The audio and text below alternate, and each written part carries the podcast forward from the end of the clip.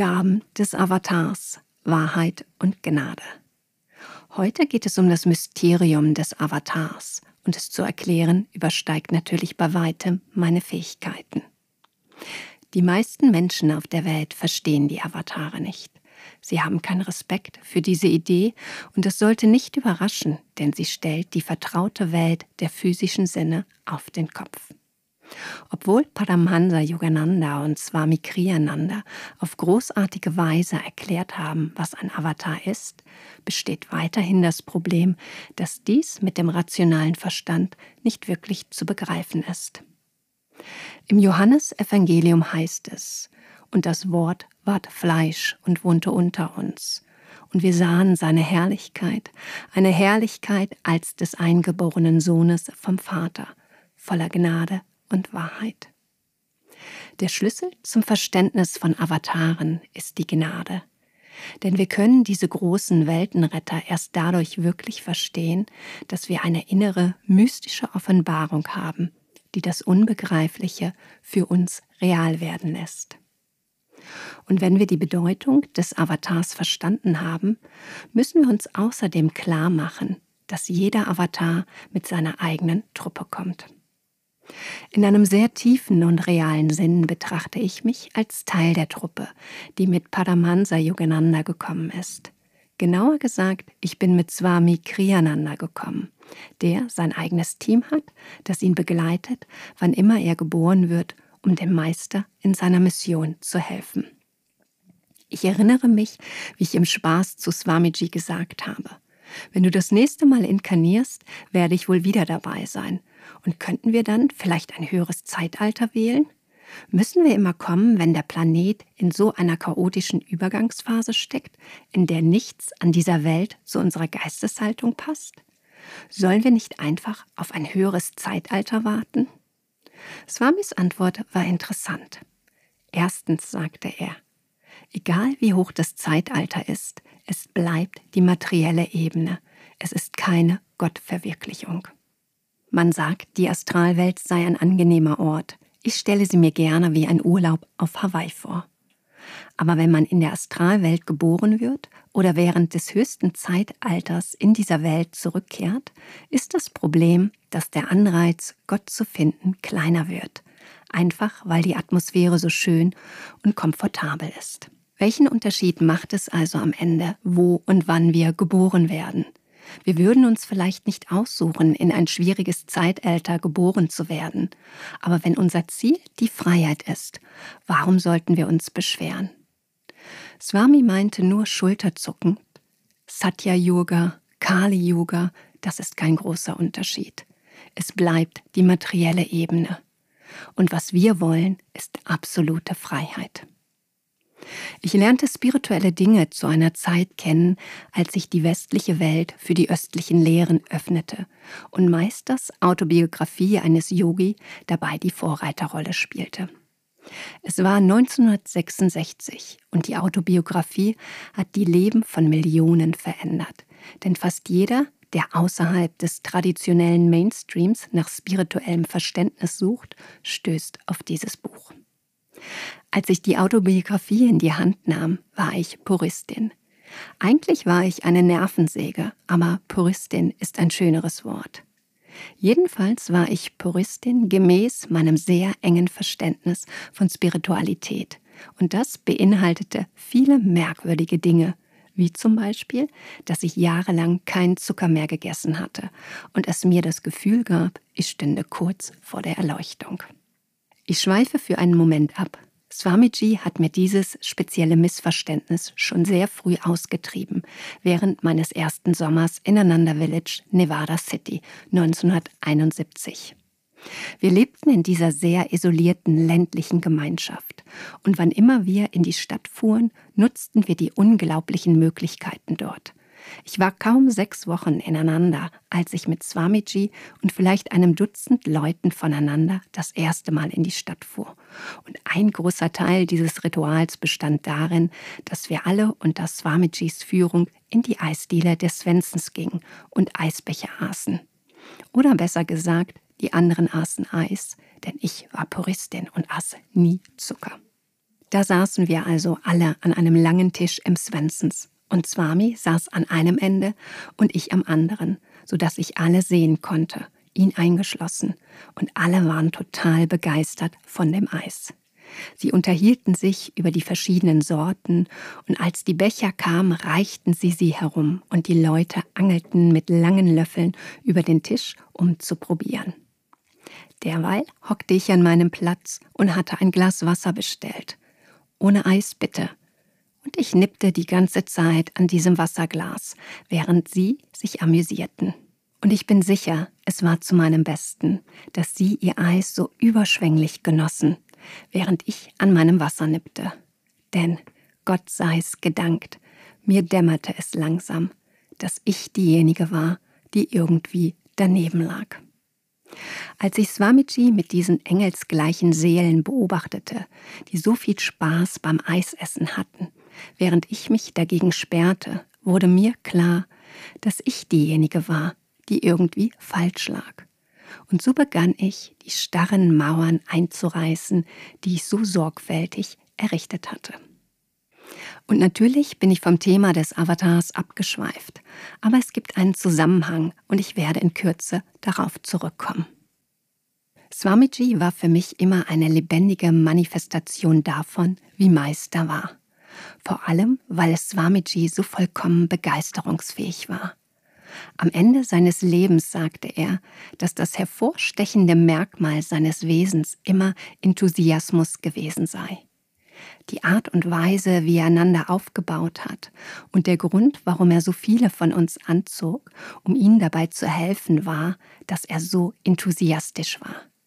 Er war begeistert davon, den Menschen zu dienen.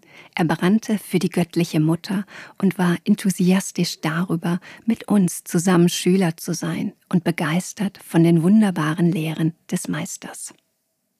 Er brauchte wirklich nichts anderes zu tun, denn er strahlte so viel Enthusiasmus aus, und das war so anziehend, dass man einfach ein Teil davon sein wollte. Die Autobiografie eines Yogi hat dieselbe wunderbare Qualität von Enthusiasmus. Sie ist erfüllt von Meisters Brennen für die Freude daran, Gott sein Leben zu widmen, für die Begegnung mit Heiligen, für die Hingabe an den Guru und für die vielen erstaunlichen Wege, auf denen sich das Göttliche in dieser Welt manifestiert. Etwa zu der Zeit, als ich die östlichen Lehren entdeckte, habe ich auch versucht, die Autobiografie eines Yogi zu lesen. Aber dann kam ich zur Seite 10, wo Lahiri Mahashaya sich in einem Weizenfeld materialisiert, um Yoganandas Vater zu helfen, bestimmte spirituelle Prinzipien zu verstehen. Und als überzeugte Puristin dachte ich, wir sind nicht an solchen Phänomenen interessiert. Wir sind nur an den reinen Lehren des Vedanta interessiert. Also schloss ich das Buch und legte es weg. Ich bin mir ziemlich sicher, dass ich nicht die Einzige bin, die diesen Gedanken hatte. Denn der Meister sagt dem Leser gleich zu Beginn, diese Welt ist nicht das, was sie für unsere physischen Sinne zu sein scheint. Und er will uns damit sagen, dass es ein viel mächtigeres, schöneres Potenzial für uns alle gibt. Aber es war zu viel für mich und ich habe es weggelegt. Ein paar Jahre später traf ich dann Swamiji und er vermittelte mir intuitiv, dass er das hatte, was ich wollte. Ich hätte nicht sagen können, was ich überhaupt wollte, aber in diesem Moment, als ich ihn zum ersten Mal sah, wusste ich, dass er es hatte. Und weil er Schüler von Paramhansa Yogananda war und weil es sein Leben verändert hatte, die Autobiografie eines Yogi zu lesen, nahm ich sie wieder aus dem Regal und versuchte es noch einmal. Und diesmal gab es absolut keinen Widerstand. Und ich konnte nicht verstehen, warum ich sie nicht schon beim ersten Mal von vorne bis hinten gelesen hatte. Aber der Unterschied war, dass ich nun Gnade empfangen hatte. Es war nicht so, als hätte ich sorgfältig durchdacht oder mit meinem rationalen Verstand analysiert, um die Chancen für das Eintreten von Wundern abzuwägen. Nichts von all dem. Es war schlicht und einfach so, dass mir die Gnade zuteil wurde, zu verstehen, was mir da angeboten wurde. Ich war eine bestimmte Art von Mensch mit ganz bestimmten Ansichten. Und plötzlich öffnete einer aus Meisters Team ein riesiges Fenster in meinem Herzen. Und die Worte des Meisters konnten mich nicht erreichen, bis er einen seiner Mitstreiter schickte und mir auf eine andere Art und Weise und in einer anderen Schwingung vorschlug, dass ich es vielleicht noch einmal überdenken sollte. Und das ist das Geheimnis des Avatars. Wenn wir die Geschichte der Zivilisation betrachten, wer sind die Menschen, deren Namen jeder auf dem Planeten kennt? Krishna, Jesus, Buddha. Ich könnte noch andere Avatare nennen, aber diese drei machen ganz klar, was ich meine. An wie viele der Wissenschaftler, Könige, sich abmühenden Politiker von vor 25 oder 50 Jahren, die glaubten, die Welt zu beherrschen, erinnern wir uns heute noch. Jesus lebte vor 2000 Jahren. Buddha lebte vor etwa 2400 Jahren und Krishna soll vor 5000 Jahren gelebt haben. Und doch kennen wir ihre Namen und das Leben vieler, vieler Menschen wurde dadurch verändert und geprägt, dass diese großen Seelen gelebt haben. Wahrheit und Gnade, welche Kraft diese Konzepte haben. Wahrheit ist einfach das, was ist. Sie ist weder eine Meinung noch ein Dogma oder eine Religion. Sie ist keine Ethnie oder Kultur. Kulturen, Ethnien, Sprachen und Dogmen entwickeln sich um die Wahrheit herum aber sie sind nur menschliche Zuschreibungen, während die Wahrheit einfach das ist, was ist. In der indischen Tradition wird sie Sanatan Dharma genannt und eine der Übersetzungen dieses Begriffes lautet die ewige Religion oder die ewige Wahrheit. Aber das ist etwas irreführend und die beste Definition, die mir einfällt, ist noch einfacher. Das, was ist. Wie viel Leid entsteht dadurch, dass wir uns auflehnen, dass wir nicht wahrnehmen oder akzeptieren wollen, oder weil wir uns eine Decke über den Kopf ziehen, damit wir uns nicht mit dem, was ist, auseinandersetzen müssen. Und das ist der Punkt, an dem Wahrheit und Gnade so segenreiche Begleiter sind. Wir sind froh, dass Gott, wenn das Göttliche auf die Erde kommt, einen Avatar schickt um uns seine Gnade zu schenken und er sein Team mitbringt, damit auch wir mithelfen können, seine Gnade und Wahrheit zu teilen. Denn die Gnade ist es, die uns die Fähigkeit gibt, das, was ist, zu erkennen und anzunehmen. Denkt nur, wie viel Energie wir in unserem Leben verschwenden, wenn wir versuchen, das, was ist, zu vermeiden, in der Hoffnung, dass wir unser Leben trotzdem schon irgendwie richtig hinbekommen oder die Umstände irgendwie hinbiegen können oder indem wir Gott lange und tief genug anflehen, damit er die Umstände auf wundersame Weise für uns verändert. Swami hat oft und nachdrücklich darüber gesprochen, dass der erste Schritt, um überhaupt etwas Lohnenswertes zu erreichen, darin besteht, zu fragen, womit haben wir es eigentlich zu tun. Immer wenn Swamiji mir zu Anfang meines spirituellen Lebens etwas auftrug, das ich aber nicht umsetzen konnte, tat ich dennoch so, als würde ich es tun, weil ich das nicht akzeptieren konnte, was war, nämlich, dass ich nicht gut und nicht stark genug war zu tun, worum er mich gebeten hatte. Ich hatte Angst davor, was er von mir denken könnte, wenn ich ihm offen sagen würde, dass ich nicht tat, was er erbeten hatte. Also habe ich so getan, als ob und zum Glück hat er dieser Haltung schon sehr früh ein Ende gesetzt. In einem bemerkenswerten Moment meines Lebens gab Swamiji mir einige völlig angemessene Anweisungen, die ich einfach nicht ausführen konnte. Und als die Situation schließlich so verworren wurde, dass sie sich für uns beide in einem Albtraum verwandelte, lächelte er ganz süß und sagte, mich hast du nie getäuscht. Swami hatte keine Schwierigkeiten, das, was ist, zu erkennen in vielerlei Hinsicht, glaube ich, war das seine hervorstechendste Eigenschaft, seine absolute Furchtlosigkeit, sich dem zu stellen, was ist. Und für mich fing damit an, dass ich lernte, dies auch zu tun. Später, wenn er mich in einer bestimmten Richtung lenkte und ich es einfach nicht konnte, habe ich gesagt, ich muss ehrlich zu Ihnen sein. Ich denke, es war ein guter Rat, aber ich tue es nicht, ich kann es nicht. Ich glaube, er hat noch nicht einmal Luft geholt. So viel zur Theorie, sagte er. Kümmern wir uns um die Realität. Wenn etwas wahr ist und man es klar wahrnehmen und entsprechend handeln kann, dann erkennt man, dass es eine Gnade gibt, die ins Spiel kommt. Und das ist, was uns rettet. Das ist, was uns Mut gibt. Gnade ist ein Geheimnis. Gnade gibt uns die Möglichkeit zu erkennen, dass das Göttliche herabgestiegen ist. Und Gnade kommt nicht nur in den leuchtenden Formen von Jesus Christus und Krishna und Babaji und Paramahansa Yogananda.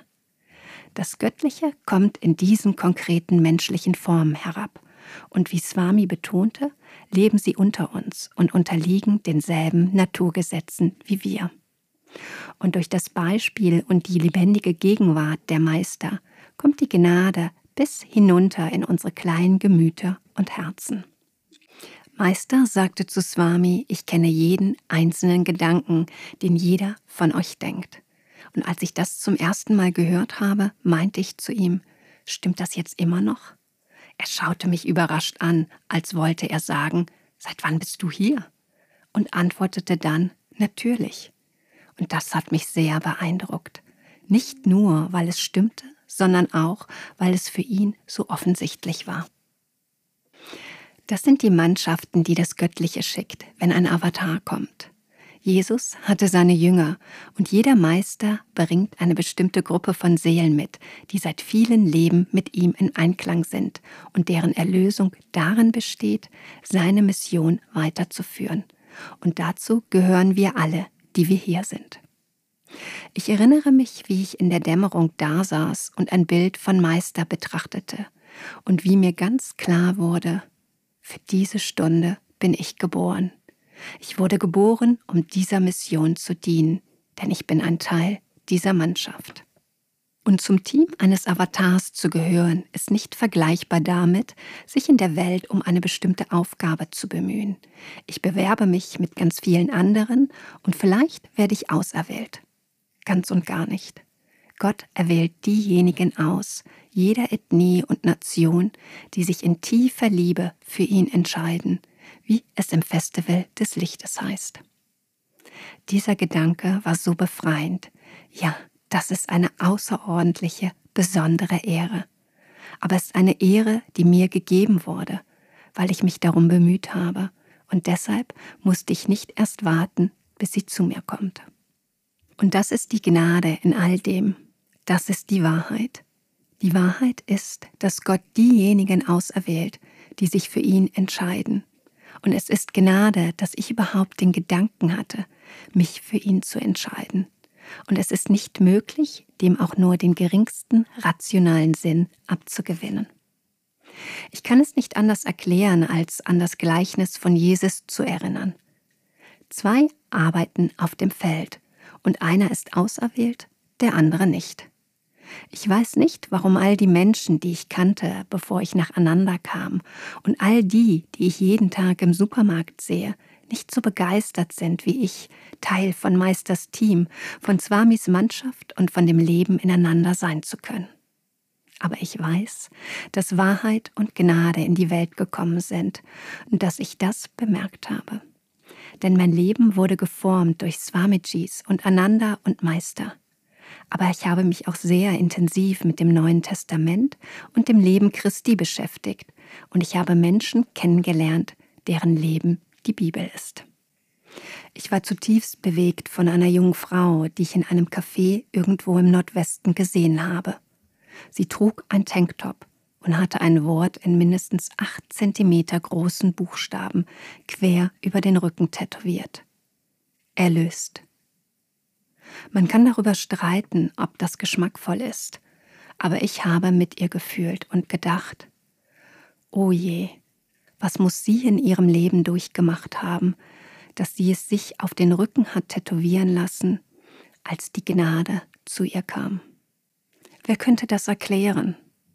Und doch können wir alle uns dafür entscheiden oder zumindest unser Herz dafür öffnen. Denn Gott kommt tatsächlich und er ist so nah und es liegt einzig an uns, ob wir davonlaufen oder ins Licht gehen. Gott segne euch.